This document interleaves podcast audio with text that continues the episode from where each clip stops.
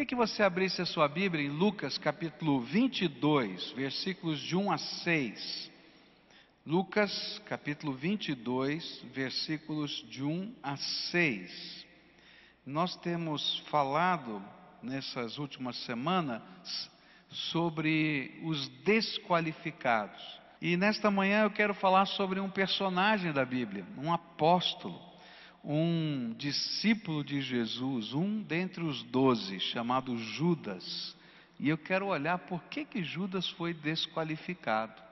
A palavra de Deus nos diz em Lucas 22 o seguinte: Faltava pouco tempo para a festa dos pães sem fermento, chamada Páscoa, e os chefes dos sacerdotes e os mestres da lei procuravam um jeito para matar Jesus em segredo porque tinham medo do povo. E então, Satanás entrou em Judas, chamado Iscariotes, que era um dos doze discípulos. Judas foi falar com os chefes dos sacerdotes e com os oficiais da guarda do templo para combinar a maneira como ele ia lhes entregar Jesus. E eles ficaram muito contentes e prometeram dar dinheiro a ele. E Judas aceitou e começou a procurar uma oportunidade para entregar Jesus a ele, sem que o povo ficasse sabendo. Quando nós lemos esse texto, esse trechinho das Escrituras, parece um contrassenso. Judas, discípulo de Jesus, chamado nesse contexto de apóstolo, no verso 14 desse mesmo texto, ele é chamado de apóstolo, que foi enviado por Jesus como missionário aos judeus para pregar a eles com todo o poder e autoridade, autoridade inclusive para curar enfermos e expulsar demônios. Como é que um homem destes um homem que era missionário, pregador, que expulsava demônios, um homem que andava com Jesus, um homem que participou de todo o cenário tremendo que foi aquilo que Jesus fez em vida, em corpo aqui na terra, pôde ser dessa maneira controlado pelo, por Satanás. Que trajeto estranho e quando eu olho para esse texto, eu diria que não é só estranho, é arrepiante. Como foi possível para um ser humano viver um afastamento tão marcante? Quais foram as causas da queda? Como é que ele se tornou este tipo de desqualificado? Judas não foi um pobre predestinado à desgraça pelas profecias que precisavam de cumprimento. Algumas pessoas que dizem assim: não, aconteceu isso com Judas porque tinha que acontecer, porque a profecia dizia que isso ia acontecer. Então Judas foi um escolhido e destinado para a desgraça. A Bíblia não vai dizer isso. Essas são inferências dos pensadores humanos. O que a Bíblia vai dizer para a gente é que a porta do nosso coração só tem tranca pelo lado de dentro. E assim como eu posso abri-la para Jesus, eu posso também abri-la para Satanás. E normalmente nós começamos abrindo a porta do nosso coração através da nossa mente, permitindo que os nossos pensamentos sejam influenciados e depois dominados pelo inimigo. A Bíblia vai dizer para a gente no livro de João, capítulo 13, verso 2, o seguinte: O diabo já havia posto no coração de Judas, filho de Simão Iscariotes, a ideia de trair Jesus. Como é que tudo começou? A Bíblia diz que tudo começou com uma ideia. Tudo começou com um pensamento. Sabe aqueles pensamentos assim que passam chup, rapidinho na cabeça da gente? E que passa pela minha cabeça e pelos, pela sua cabeça. Todos nós somos sujeitos a ter pensamentos que não são bons. E não há ninguém na face da terra que não tenha pensamentos que não são bons. Qualquer pessoa humana os tem. Agora, o que a gente faz com estes pensamentos que não são bons é o que é importante. Porque a Bíblia está dizendo que Satanás anda passeando pelas nossas vidas e sempre que ele pode, ele semeia um pensamento que não é bom. Agora, o que você vai fazer com esse pensamento já não é problema de Satanás, é seu. E a Bíblia está dizendo exatamente isso: que Satanás passava pela cabeça de Judas, como passa pela sua e pela minha, e ele não podia entrar nem ficar lá dentro, mas ele jogava um pensamento. E o pensamento era: está na hora de mudar o governo, está na hora da gente mudar essas estruturas, está na hora de mudar até Jesus. E essa ideia semeada, começou a ser acalentada, aconchegada. E eu imagino até que se alguém chegasse perto de Judas nesse tempo e lhe falasse do perigo espiritual que ele corria, certamente ele ouviria de Judas a sua indignação. Está pensando que eu sou o quê? Afinal de contas, eu sou Judas Iscariotes, servo do Senhor Jesus, discípulo, membro do conselho apostólico, tesoureiro da missão Está pensando que eu sou o quê? Está falando o quê de mim? Como é que você pode ter uma ideia dessa de mim? Mas na verdade, os pensamentos estavam sendo semeados no seu coração e na sua mente por Satanás. Todos nós somos sujeitos a essa semeadura. O que nós não podemos é permitir que esses pensamentos se alojem em nós, tomem cor e forma em meio às nossas emoções. Se eu pego esses pensamentos que são semeados por Satanás e abro um lugar dentro da minha alma para eles ficarem lá dentro, uma doença tremenda espiritual começa a surgir dentro da gente. É assim que Satanás trabalha na tua vida, na minha vida, na vida de todos nós. Ele vai lá e semeia desejos ardentes da carne. E você olha e parece que está queimando por dentro. E se você permite que esses desejos fiquem alojados dentro de você, eles vão construir um imaginário tremendo que você vai dando corda e acrescentando com as suas próprias ideias. Uma ideia que Satanás semeia é a independência de Deus. Outra ideia são as justificativas para os nossos pecados. Gente, é terrível isso, né? Porque a gente não é capaz de enxergar que pecado é desgraça na nossa vida quando Satanás está semeando ideias. E a gente então tem 10 mil justificativos. Tudo bem, estou fazendo isso, mas Fulano já fez, Beltrano já fez, meu, meu, sei lá quem mais já fez, e assim vai. Não, mas olha só, eu tenho essa desculpa, aquela desculpa, e a gente não olha para dentro da gente, a gente só olha para fora porque a gente descobre 50 mil desculpas para os nossos pecados. Quantas vezes a gente está racionalizando a nossa falta de fé? E talvez a racionalização mais semeada por Satanás é: que bom, a fé é maravilhosa, mas eu não tenho tempo, minha vida é tão corrida. Só que a tua vida vai acabar. Porque o tempo que Deus te deu é limitado. E só quando a gente semeia a fé no tempo, eu posso ter a eternidade. Então, que burrice. Satanás coloca vendas nos nossos olhos com essas ideias. E a Bíblia vai dizendo que, à medida em que nós abrigamos essas ideias, esses pensamentos e sonhos, nós vamos permitindo que Satanás tome o controle dos nossos pensamentos e das nossas emoções. Tudo começou com Judas com uma ideia semeada pelo diabo. E a pergunta que eu tenho para você nessa manhã é: que ideias estão sendo semeadas e como você está trabalhando com essas ideias?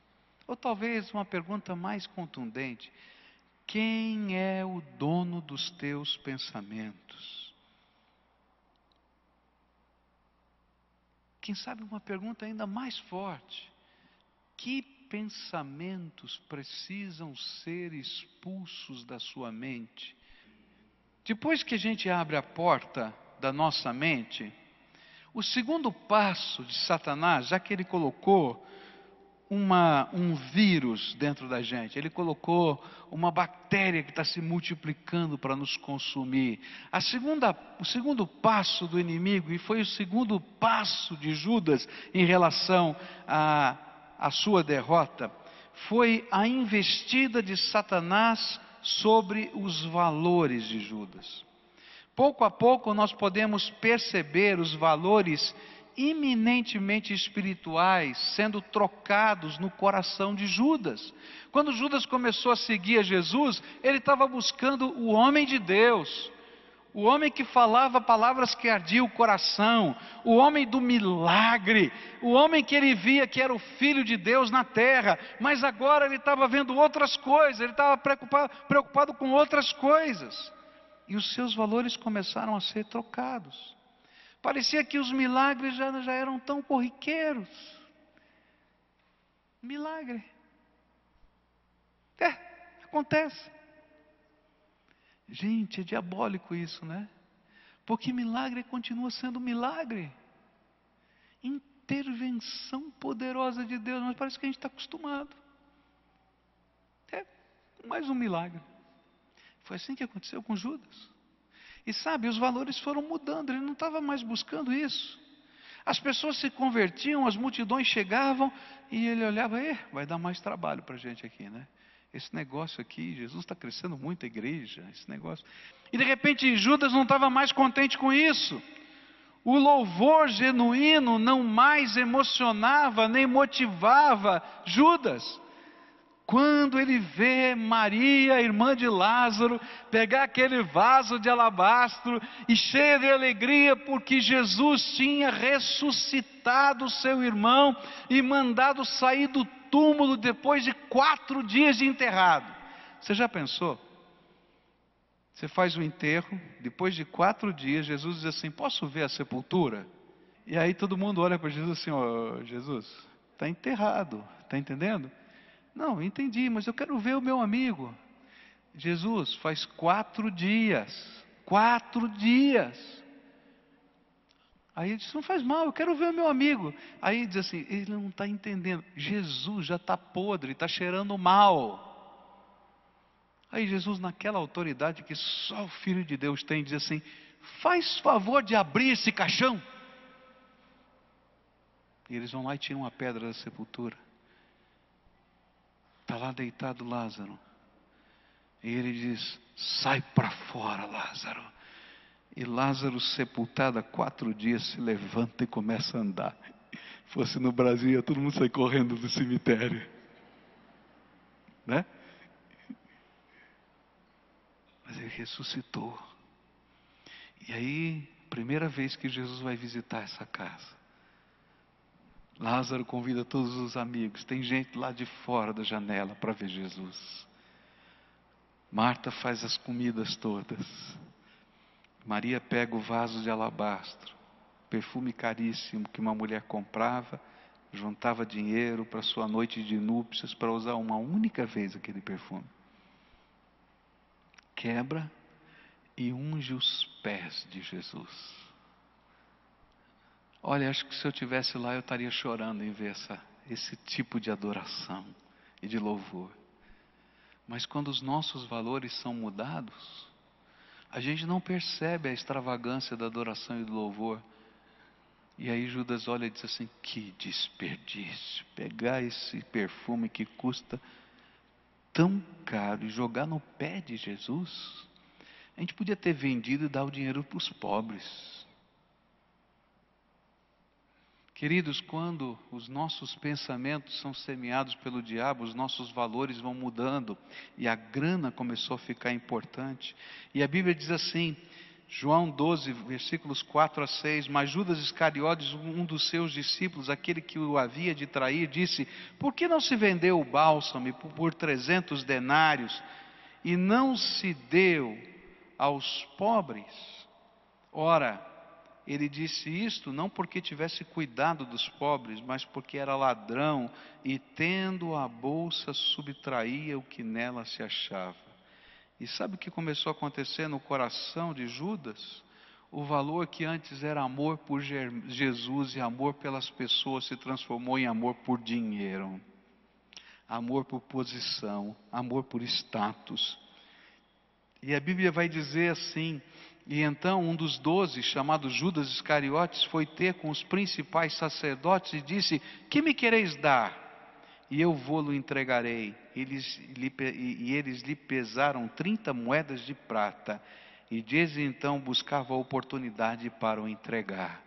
E ele vai procurar depois os sacerdotes do templo e diz assim: Bom, tudo bem, eu entrego Jesus, mas quanto eu ganho com isso? Qual é a minha parte? Os valores tinham mudado. Queridos, quando a gente permite que a semeadura de Satanás trabalhe com as nossas ideias, em seguida, as nossas ideias vão construir um novo arcabouço de valores. Porque o que vai mudando dentro de nós são os nossos valores, o que realmente é importante, os alvos da nossa vida começam a mudar.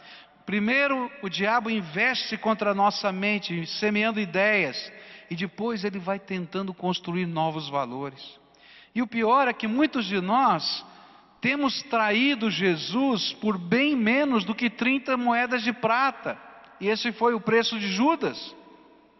Quantos de nós estamos traindo Jesus por uma palavra de apreciação de alguém que nós julgamos importante e que às vezes não tem nada a ver com o nosso Senhor?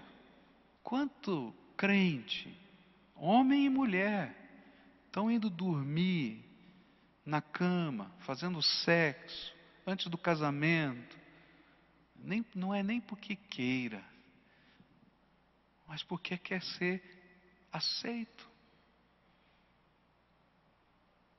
Aceito por uma pessoa, ou porque tem vergonha de dizer para os outros que é virgem.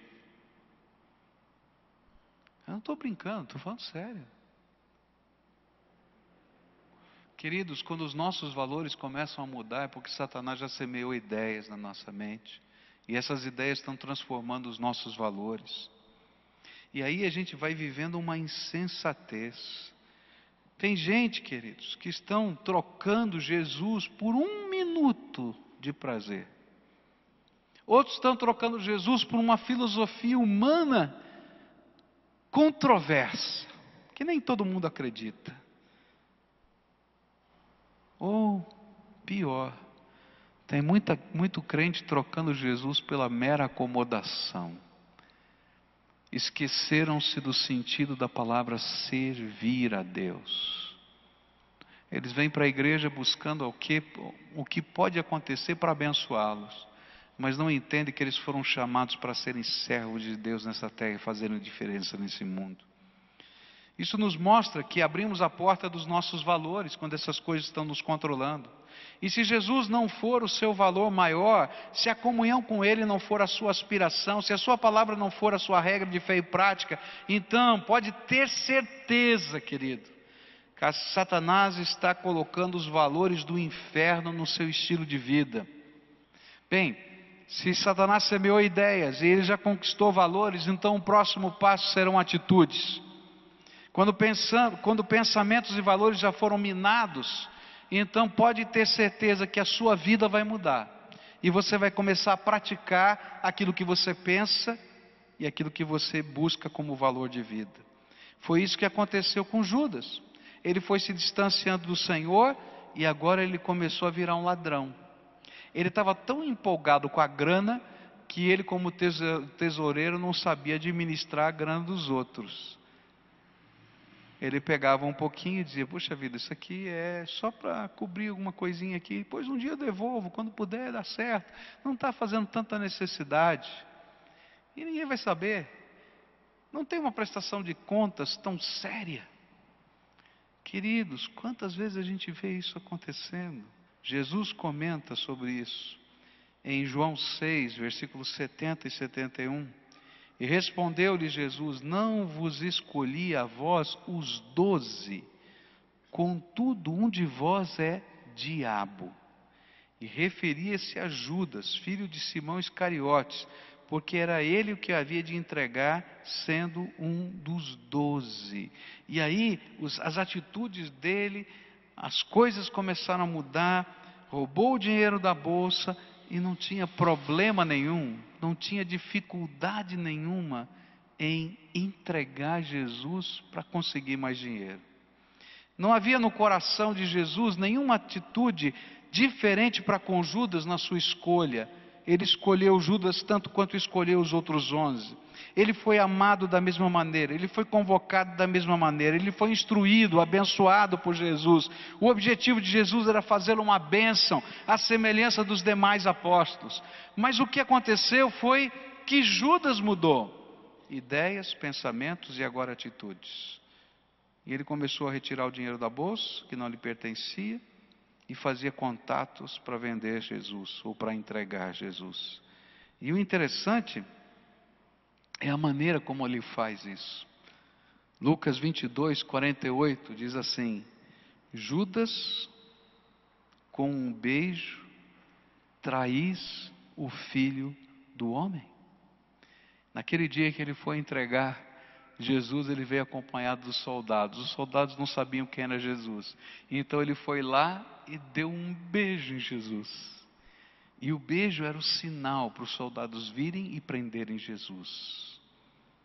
E Jesus olha bem nos olhos de Judas assim: Judas, você está me traindo e agora você vem me dar um beijo?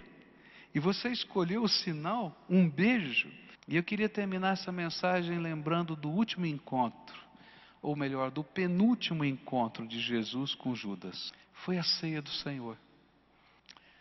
Jesus colocou a mesa e começou a se despedir dos seus discípulos. Pegou pão e vinho e disse: Olha, isso aqui é meu corpo que vai ser partido por vocês.